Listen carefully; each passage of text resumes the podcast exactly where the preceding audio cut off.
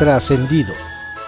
Continuamos con la audiosíntesis informativa de Adriano Ojeda Román, correspondiente a hoy martes 5 de mayo de 2020. Vamos con algunos trascendidos que se publican en periódicos de circulación nacional. Templo Mayor, por Fray Bartolomé, que se publica en el periódico Reforma. Es curioso que Andrés Manuel López Obrador le haya dedicado el coro de No estás solo, no estás solo a Hugo López Gatel, porque en realidad sí está bastante solo en su manejo de la pandemia del coronavirus. Más allá de las porras presidenciales, resulta difícil encontrar en la comunidad médica a alguien que respalde la labor del subsecretario. La Universidad Johns Hopkins, donde López Gatel obtuvo el doctorado, recomienda el uso de cubrebocas como mecanismo de prevención. Sin embargo, el subsecretario Superestrella ha ignorado esta recomendación de su propia alma mater para aplanar la famosa curva de contagios. Mientras la Organización Mundial de la Salud insistía, hagan pruebas, pruebas y pruebas, López Gatel respondía que no, que no y que no.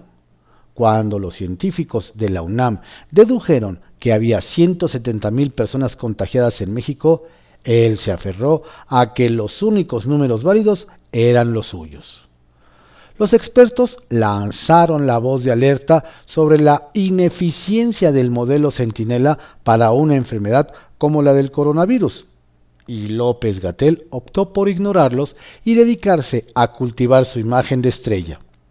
Todo eso llevó a que hoy no se tenga un dato actualizado sobre la magnitud de los contagios, y por lo mismo que las autoridades federales y estatales tengan que andar dando palos de ciego.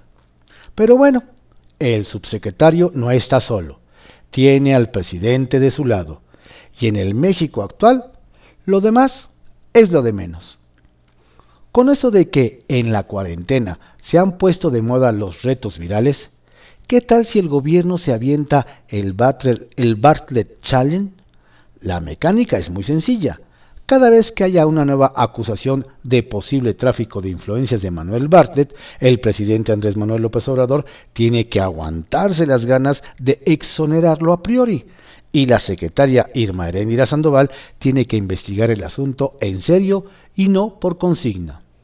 ¿Será que aceptan el reto o prefieren seguir solapando al director de la Comisión Federal de Electricidad, a sus familiares y sus doce empresas? Es pregunta que sin duda se puede hacer viral. En marzo, las remesas enviadas por los paisanos rompieron todos los récords, 4.016 millones de dólares. Sin embargo, el dato lo único que revela es el tamaño de la crisis que vive México. No porque tengan mucha confianza en el país. Festejar este incremento como un triunfo, a decir de expertos, es como creer que los bomberos vienen a una carnita asada y no a pagar la casa que se está quemando. Bajo, reserva, que se publica en el periódico El Universal. ¿Igualará la 4T a Peña Nieto en corrupción? La credibilidad de la autollamada 4T está en las manos de una mujer. Se trata, nos hacen ver, de la secretaria de la Función Pública Irma Heréndira Sandoval. Nos explican que de la funcionaria dependerá diferenciarse de la administración de Enrique Peña Nieto, donde la Secretaría de la Función Pública sirvió como tapadera en la pasada administración, el tristemente célebre Virgilio Andrade llegó a la Secretaría de la Función Pública con la, con la misión de investigar presuntos actos de corrupción y conflictos de intereses tanto de su jefe, el presidente Peña, como del entonces poderoso secretario de Hacienda, Luis Videgaray, a quien incluso llamaban Vicegaray, pues aseguraban que tenía funciones de vicepresidente. Andrade exoneró a los dos. Ahora, en su primer prueba, doña Irma Heréndira exoneró al actual director de la Comisión Federal de Electricidad, Manuel Bartlett, ante señalamientos de conflicto de interés y presuntas irregularidades en su patrimonio.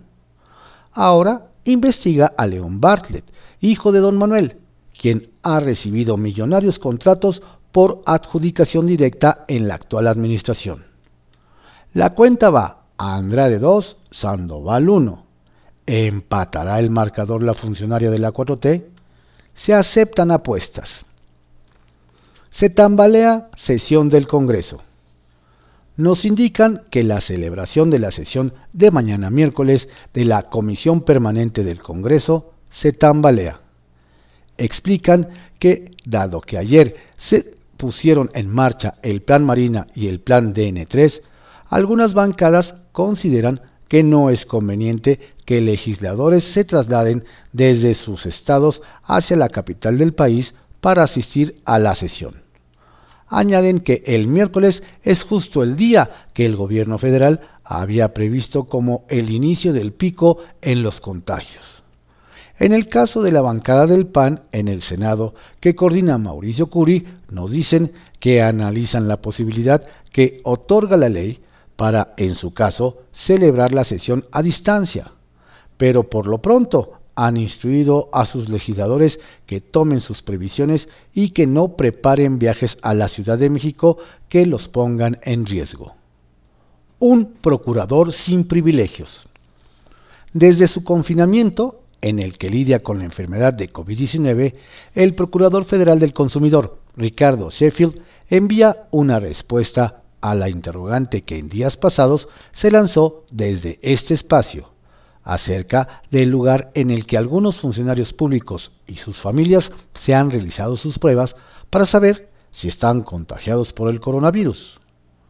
La pregunta surgió luego de que se conociera que la secretaria de la Función Pública, Irma Heréndira Sandoval, derechohabiente del ISTE, y su familia acudieron a hacerse la prueba al Hospital de Nutrición, uno de los más modernos y avanzados en el servicio público del país, y que está destinado a ciudadanos que no son derechohabientes de algún servicio de seguridad social. Sin embargo, en el caso del procurador Sheffield, nos dicen, él se realizó la prueba en el laboratorio privado Olarte Yacle, y que desde luego el costo de la misma salió de su bolsa. Bien por don Ricardo, que no utilizó su alto puesto en el gobierno federal para obtener un privilegio. El futuro del gobernador Jaime Bonilla. Finalmente, la Suprema Corte de Justicia de la Nación pondrá fin al enredo que se generó en Baja California acerca de si el gobernador Jaime Bonilla gobernará por dos o por cinco años el Estado. Ayer, el ministro Fernando Franco González Salas circuló su proyecto de sentencia en el que propone declarar inconstitucional la llamada Ley Bonilla, que contempla que el mandato del gobierno es de cinco años, es decir, propone que don Jaime solo esté dos años en el cargo. Ahora solo falta ver si el proyecto del ministro consigue la mayoría de los votos en el Pleno integrado por 11 ministros. Red, compartida, que se publica en el periódico La Prensa. Un plan por la Ciudad de México.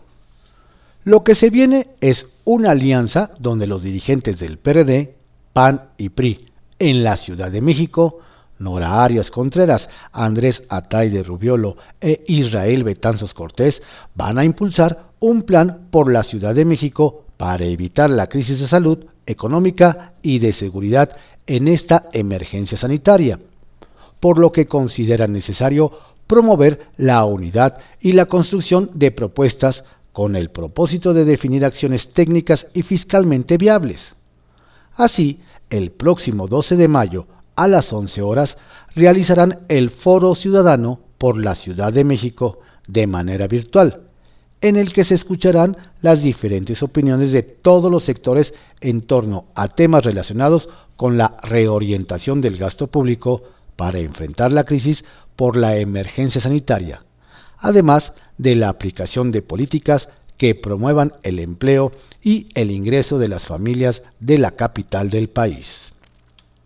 Después de tener varios días desaparecido en la Secretaría de Hacienda, el titular de la dependencia, Arturo Herrera, a quien no se le veía desde hace al menos una semana, fue al hospital a hacerse la prueba de COVID-19, porque existe el riesgo de que toda su oficina deba entrar en cuarentena inmediata. Hay que recordar que Herrera estuvo con la titular de la función pública y con el de la Procuraduría Federal del Consumidor en diversos eventos. A ver cuándo nos enteramos del resultado. La secretaria del Trabajo, Luisa María Alcalde Luján, detalló que Autofin, empresa dedicada a la venta de vehículos automotores, se ha negado a detener sus actividades en la Ciudad de México, aunque no son esenciales durante la emergencia sanitaria por COVID-19. Ojo, esta empresa tiene encima varios problemas con clientes. Desde 2013 se creó la Asociación de Defraudados Autofin que da asesoría legal y Banco Autofin México fue sancionado en 17 ocasiones por emplear contratos, difundir publicidad y dar estados de cuenta que no cumplen con la ley y no dar respuesta o hacerlo de forma tardía a las querellas presentadas.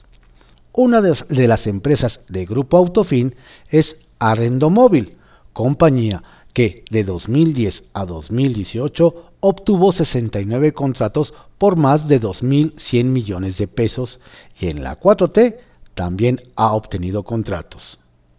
Postdata. Los que van a ser citados en la Cámara de Diputados son la secretaria de Energía, Rocío Nale, y el director de Pemex, Octavio Romero Oropesa. Los temas tienen que ver con la enorme pérdida que tuvo la empresa en el primer trimestre del año. Sacapuntas, que se publica en el Heraldo de México. Por los derechos humanos.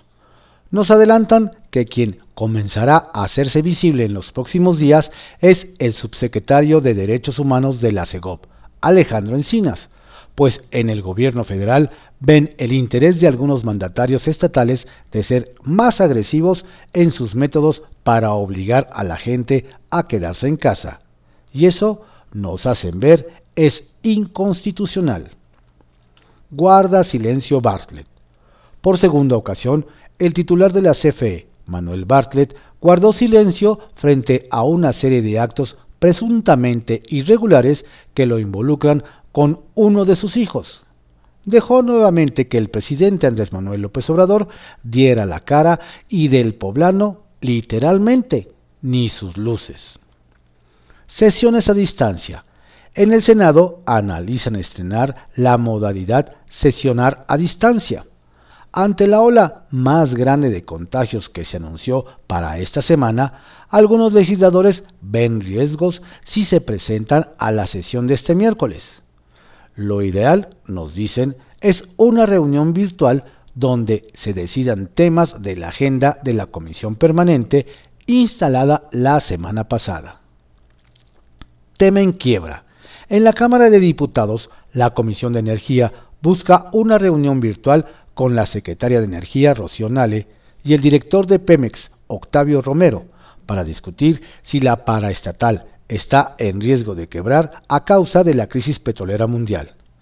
Desde San Lázaro ven tan campante al gabinete energético que necesitan que transmiten esa calma al Congreso. Malos antecedentes en Nuevo León. Nos cuentan que a la priista Cristina Díaz, alcaldesa de Guadalupe, Nuevo León, no le importó contratar como director de obras a Héctor Manuel Montero, quien fue vinculado a proceso en Nayarit por un desvío de 79 millones de pesos. Montero fue delegado de la Secretaría de Economía en aquella entidad y hoy fue premiado con un cargo que impugnará a la oposición.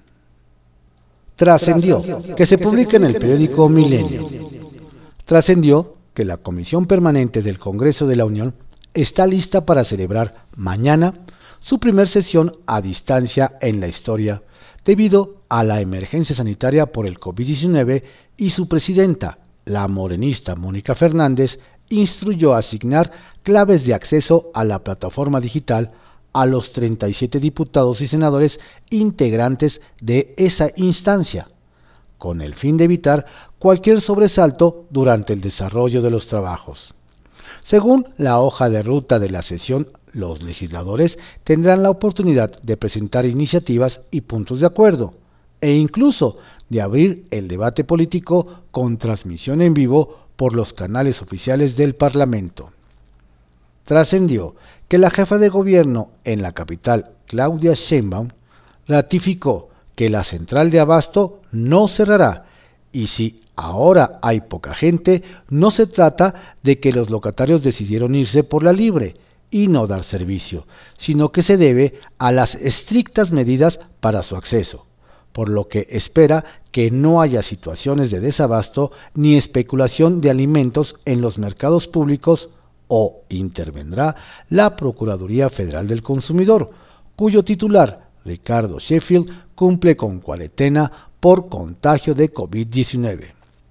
Trascendió que hablando de pacientes, Grupo Sambors, que encabeza Carlos Slim Domit, anunció que José Curi Harfush continuará como consejero independiente de la compañía, luego de que fuera uno de los primeros casos con diagnóstico de COVID-19 en México. Por medio de un texto enviado a la Bolsa Mexicana de Valores, también se ratificó al empresario como presidente del Comité de Auditoría y Prácticas Societarias, así como a Antonio Cosío Pando y Juan Rodríguez Torres en el Consejo. Trascendió que, aplicando una clásica del librito, Donald Trump ha intensificado su campaña de reelección con la fórmula que le rindió frutos en su primera incursión política y ha retomado el muro como principal dardo contra los demócratas, a quienes reprocha querer puertas abiertas mientras que él pugna por, por fronteras fuertes.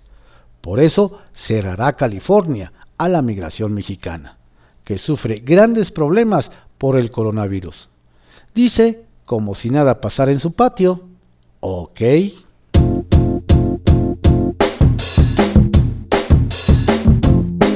Estos fueron algunos trascendidos que se publican en diarios de circulación nacional en la audiosíntesis informativa de Adrián Ojeda Román, correspondiente a hoy, martes 5 de mayo de 2020. Tenga usted un estupendo día. Por favor, cuídese, cuide a su familia, quédese en casa.